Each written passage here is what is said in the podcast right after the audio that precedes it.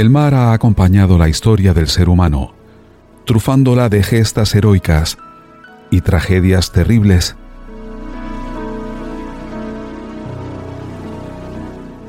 Hace aproximadamente una semana, algunos días más de una semana, surgía la noticia de que un pesquero abarrotado de seres humanos había naufragado cerca de las costas de Grecia.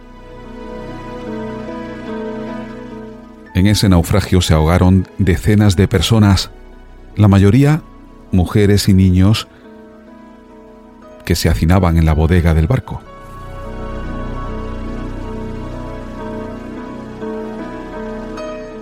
No es nada que no haya ocurrido antes.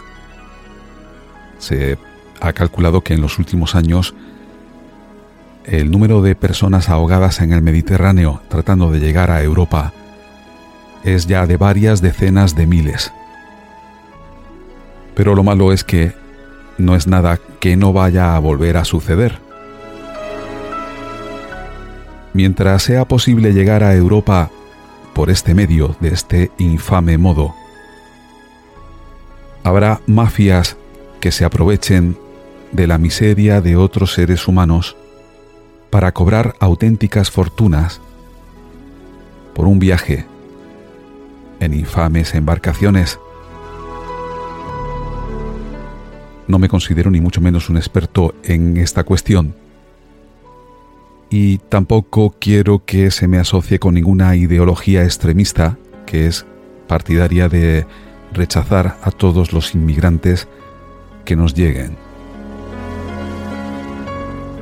Pero entiendo que mientras sea posible llegar de esta manera, seguirá habiendo quien lo intente y quien fallezca ahogado en ese intento. Sin entrar en muchos detalles, la manera que se me ocurre para acabar con estas tragedias sería impedir que ni un solo ser humano pudiera llegar a Europa, sino a través de medios establecidos por la propia Unión Europea. Podemos llenar medio mar Mediterráneo de barcos solidarios, de embarcaciones de ONG que acudan al rescate de estas embarcaciones. Pero cuanto más fácil sea llegar de este, de este modo, por este medio, más personas habrá que lo intenten y seguirá habiendo naufragios y tragedias en el mar.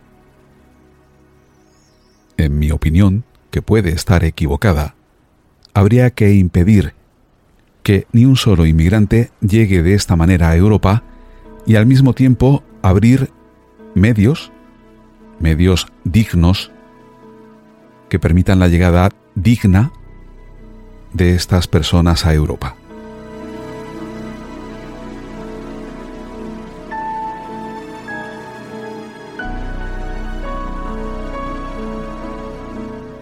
Pero el motivo de este episodio ha sido otro. La noticia que nos ha acompañado estos días de primero la desaparición de un submarino, un batiscafo, un submarino de profundidad que bajaba a ver los restos del Titanic con turistas. Y posteriormente la noticia de el hallazgo de los restos implosionados de, este, de esta nave, de este pequeño submarino. He recibido un par de comentarios pidiéndome que diera mi opinión al respecto, que a ver si podía hacer un episodio dedicado a esto. Pues aquí lo tenéis.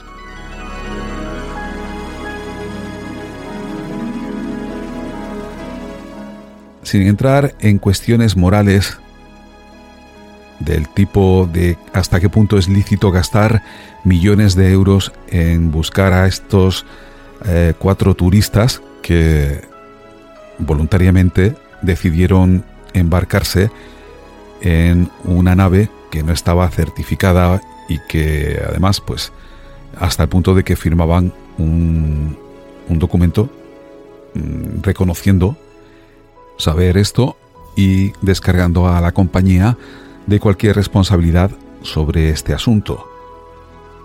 Pues como os digo, sin entrar a valorar si es lícito gastar esos millones de euros e intentar buscar y rescatarlos, teniendo en cuenta que esto no se hace cuando ocurren otras tragedias.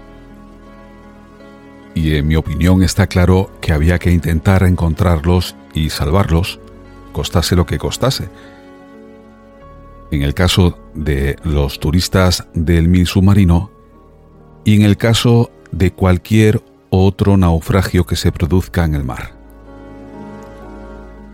Pero como os digo, dejando a un lado las cuestiones éticas, sí podemos aprovechar este naufragio para hablar de las condiciones físicas que existen ahí abajo, condiciones que han causado la implosión de este mini submarino.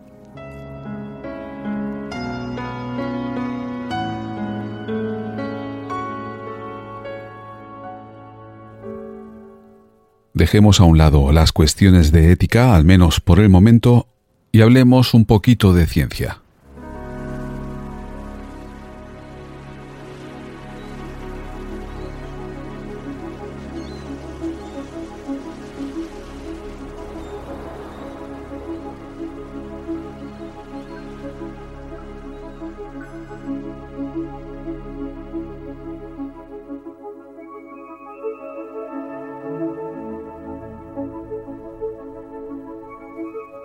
Pues para comprender qué es lo que ha sucedido a este mini submarino, al Titán, tenemos que hablar de la ley de Boyle-Marriott, también conocida como ley de Boyle. Esta ley fue formulada independientemente por el físico y químico irlandés Robert Boyle en 1662 y el físico y botánico francés Herm Marriott en 1676. Y lo que viene a decirnos esta ley básicamente es que el volumen de un gas a temperatura constante es inversamente proporcional a la presión a la que está sometido. Y lo mejor para entender esto es poner un ejemplo, un ejemplo práctico que además está relacionado con lo sucedido al Titán, que... ¿Te está gustando este episodio? Hazte fan desde el botón apoyar del podcast de Nivos. Elige tu aportación y podrás escuchar este y el resto de sus episodios extra. Además, ayudarás a su productor a seguir creando contenido con la misma pasión y dedicación.